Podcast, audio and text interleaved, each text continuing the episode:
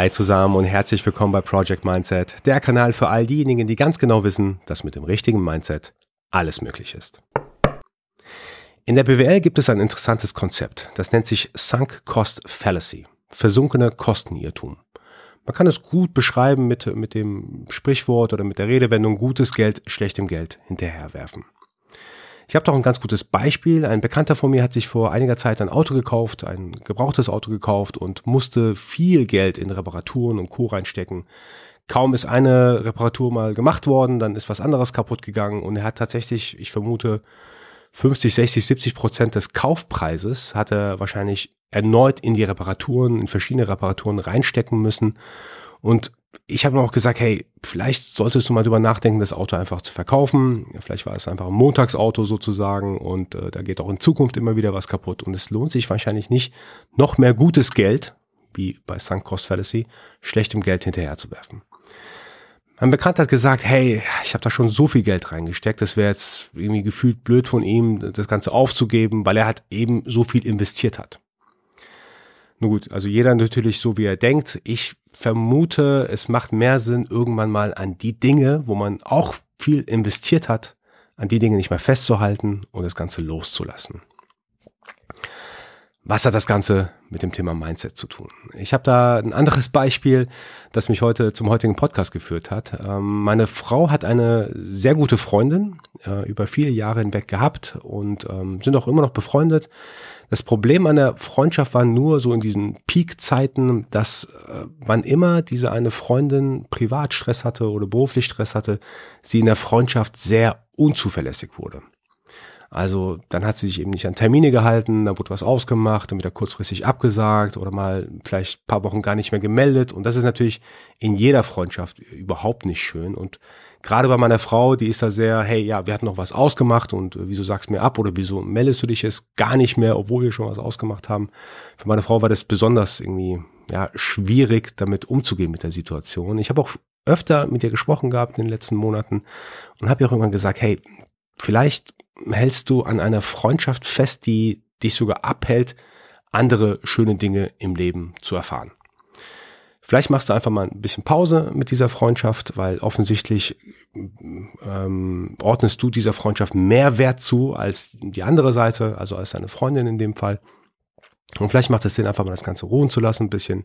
Wenn sich die Freundin meldet, ja, dann könnt ihr gerne was ausmachen. Wenn sie sich nicht meldet, dann bist du zum, zumindest nicht gestresst und dieser Stress wirkt sich auch nicht auf unsere Familie aus. Das war nämlich so weit, dass sie so gestresst war zwischendurch, dass äh, man richtig gemerkt hat, das hat so ein bisschen Einfluss auf unser Familienleben gehabt. Sie hat darüber nachgedacht und hat gesagt, ja, hey, du hast recht, ich probiere mal was anderes aus, ich äh, lass das Ganze mal ruhen und widme mich anderen Freunden, anderen Freundinnen und äh, mache auch neue Dinge aus. Das Interessante ist, dass sie kurze Zeit danach tatsächlich gute neue Freundschaften geschlossen hatte. Und zwar mit in dem Fall mit den mit anderen Müttern aus unserer Kindergartengruppe. Das war super interessant. Die haben jetzt äh, so, so eine WhatsApp-Gruppe aufgemacht und die treffen sich regelmäßig. Und man hat so richtig gemerkt, sie hat die eine Freundschaft losgelassen, beziehungsweise nicht mehr so fest dran gehalten und auf einmal haben sich so neue Möglichkeiten ergeben mit anderen Menschen, anderen Freundschaften, anderen Beziehungen. Und das finde ich äh, das super Interessante, dass, um wieder auf das Beispiel zurückzukommen von Sunk Cost Fallacy, sie hat in diese eine Freundschaft immer wieder viel investiert, immer wieder viel nachgeworfene Energie, Zeit, Aktivitäten und so weiter. Auch unter anderem, weil es eben schon so eine lange Freundschaft war und die früher auch sehr stabil und sehr gut war, aber mit der Zeit eben nicht mehr so stabil war, hat sie immer noch viel investiert gehabt und gar nicht mehr, sie war gar nicht mehr offen für neue Dinge im Leben. Und das ist für mich das, das beste Beispiel für, dass man ab und zu mal gewisse Dinge loslassen muss, um Platz zu machen für neue Dinge. Wann immer sich man auch für eine Sache entscheidet, muss man eigentlich auch im Hinterkopf haben, dass man sich eventuell sogar gegen etwas anderes entscheidet. Also wenn ich mich entscheide, zum Beispiel viel Zeit mit einem Freund, einer, einer Freundschaft zu verbringen, heißt es womöglich auch, dass ich dann gar keine Zeit oder wenig Zeit mehr habe, neue Freundschaften zu schließen, die eventuell mir auch in irgendeiner Form ganz gut tun. Deswegen ist für mich auch, ja, in regelmäßigen Abständen es super relevant, so eine Art, ja, Inventur zu führen, zu gucken, was ist mir gerade wichtig im Leben, an was halte ich fest, was vielleicht nicht mehr so wichtig sein sollte. Und da gibt's ja von Warren Buffett was sehr interessantes, ein sehr interessantes Konzept. Der hat mal gesagt gehabt, schreib dir am besten mal die 25 wichtigsten Dinge in deinem Leben auf. Also es können Aktivitäten sein, Freundschaften, Rituale oder was auch immer. Schreib die mal auf. Und dann, wenn du die 25 äh, aufgelistet hast, sortiere sie nach den, ähm, nach den obersten fünf, äh, mach dir diese Liste und dann streich die untersten 20 weg. Fokussiere dich dann nur noch auf die fünf obersten. Und du musst jedes Mal daran denken, wann immer du etwas für oder mit diesen anderen 20 Punkten machst, dass du gegen diese fünf wichtigsten Punkte arbeitest. Ich finde es von der Perspektive interessant zu sagen, okay, wann immer ich was anderes mache, entscheide ich mich eigentlich gegen die wichtigsten Punkte in meinem Leben. Also zumindest die aus meiner Perspektive von heute wichtigsten Punkte. Und das ist auch äh, eine, eine regelmäßige Aktivität, ich belasse es jetzt natürlich nicht nur bei den fünf. Es gibt für alle Lebensbereiche so, eine Art Liste, die ich in regelmäßigen Abständen mir anschaue.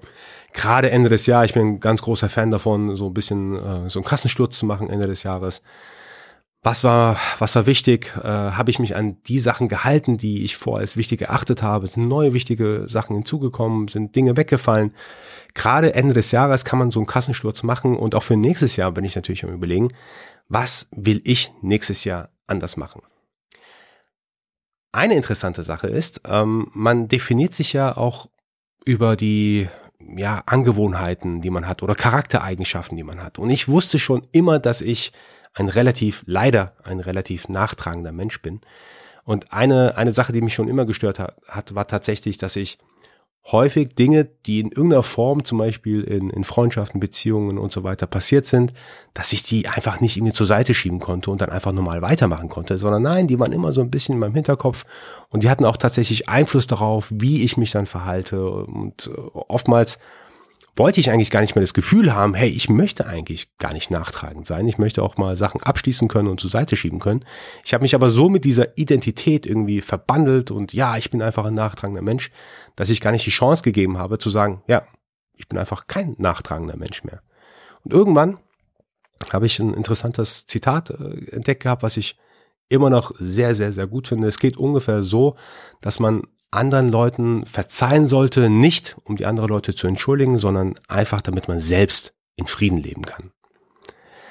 Das finde ich ultra stark und das hat mich auch dazu gebracht zu sagen, okay, ich identifiziere mich gar nicht mehr als nachtragender Mensch, sondern ich versuche einfach ein nicht nachtragender Mensch zu sein. Das funktioniert in 95 Prozent der Fällen ganz gut. Es gibt immer noch Punkte, wo ich nachtragend bin. Daran versuche ich auch zu arbeiten, aber seitdem muss ich wirklich zugeben, lebt es sich auch viel entspannter. Eine Sache, die ich zum Beispiel gerade sehr stark überlege, ist, weil ich jetzt auch wieder drüber nachdenke, an was halte ich denn sehr intensiv fest und was nimmt auch viel Raum ein und was könnte ich denn ändern? Nicht, damit ich so automatisch so regelmäßigen Abständen neue Sachen im Leben mache oder neues, neuen Platz schaffe, sondern ich denke, ja, ab und zu muss man einfach Platz schaffen für, für neue Eindrücke oder neue Sinne oder neue Erfahrungen, äh, die man machen kann. Mir wurde vor kurzem bewusst, dass ich jetzt seit äh, 25 Jahren ungefähr, also knapp vielleicht sogar 30 Jahre, ich muss mal genau nachrechnen, wann ich mit Basketball angefangen habe, aber auf jeden Fall über 25 Jahren schon Basketball spiele und das super regelmäßig. Und ich hatte vor, vor kurzem tatsächlich das erste Mal so, ja, Gedanken zu sagen, hm, sollte ich jetzt eigentlich mal damit aufhören, um zum Beispiel Platz zu machen für neue Sportarten, andere Sportarten? Ich habe mich so darauf eingeschossen, dass ich Basketball spiele und dass ich Basketballer bin, dass ich gar keinen Platz gelassen habe, neue Hobbys in irgendeiner Form anzufangen. Also mir geht es gar nicht darum zu sagen, ich höre es mit Basketball auf und keinen Sport mehr oder keinen Mannschaftssport mehr zu machen, sondern einfach nur, ich mache das schon seit 25 Jahren und äh, ja, arg viel besser werde ich auch nicht mehr. Ich muss eigentlich gucken, dass ich nicht viel schlechter werde. Ähm, aber vielleicht muss ich Platz machen für neue Dinge. Es beschäftigt mich gerade so ein bisschen, im Umkehrschluss aber habe ich auch den Gedanken im Kopf, vermutlich werde ich eine Sportart nicht mehr so auf dem Level spielen können, wie ich Basketball spiele, weil ich einfach nicht so wie früher drei, viermal, fünfmal die Woche trainieren kann. In meiner Jugendzeit habe ich extrem viel trainiert gehabt, äh, Freiplatz, Verein und so weiter und so fort. Und das kann ich natürlich jetzt äh, in dem Alter mit Family und Co. gar nicht mehr investieren. Das heißt, vermutlich würde ich auch eine Sportart nicht mehr auf dem Level spielen können, wie ich es Basketball spiele. Also es gibt immer so ein Für und Wider. Und äh, trotzdem bin ich mal überlegen, nach 25 Jahren jetzt aufzuhören, damit ich Platz für neue Dinge schaffen kann. Vielleicht gibt es andere Sportarten, die mir noch mehr Spaß machen, die vielleicht ein bisschen gelenkschonender sind, die, wo ich noch neue Freundschaften machen werde, einen Vereinswechsel in irgendeiner Form.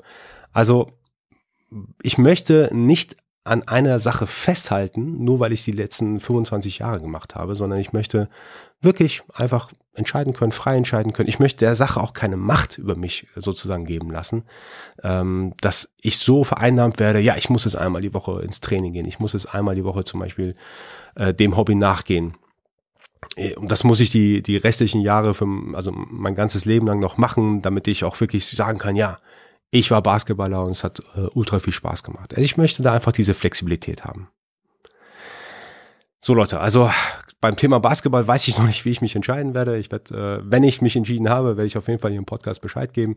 Aber mir ging es im heutigen Podcast vielleicht einen Gedankenanstoß mitzugeben, dass man vielleicht ja nicht immer an gewisse Sachen festhalten soll, nur weil es ja die letzten Jahre so war oder weil man es schon immer so gemacht hat man darf auch nicht vergessen, wenn man an eine Sache festhält, dann gibt man dieser Sache auch normalerweise Macht über einen selbst. Das darf man nicht vergessen. Und wenn wir uns für etwas entscheiden, dann bedeutet das auch häufig, dass wir uns gegen andere Dinge entscheiden. Muss jetzt nicht gut oder schlecht sein, das muss jeder für sich selbst bewerten. Aber im heutigen Podcast war es mir einfach wichtig mitzuteilen, ja, wollen wir Platz für Neues schaffen? Oder halten wir an alten Dingen fest und äh, der Preis dafür, die Kosten dafür müssen uns da immer bewusst sein. Super Leute, das war's schon für den heutigen Podcast. Ich hoffe, wir hören uns nächste Woche wieder. Und wenn ihr Fragen, Anregungen habt oder mit mir mal einfach sprechen wollt, schreibt mir einfach an hallo at projectmindset.de. Ich freue mich jedes Mal über ihr all Feedback, was ich bekomme auf allen Kanälen. Auf LinkedIn schreibt mir ab und zu jemand, äh, per E-Mail schreiben mir die Leute. Also ich freue mich da extremst, wenn ihr auf mich zukommt, damit wir da einen kleinen Austausch haben können. Super, ich wünsche euch noch einen restlichen schönen Tag. Wir hören uns nächste Woche wieder und nicht vergessen bis dahin, Mindset ist alles.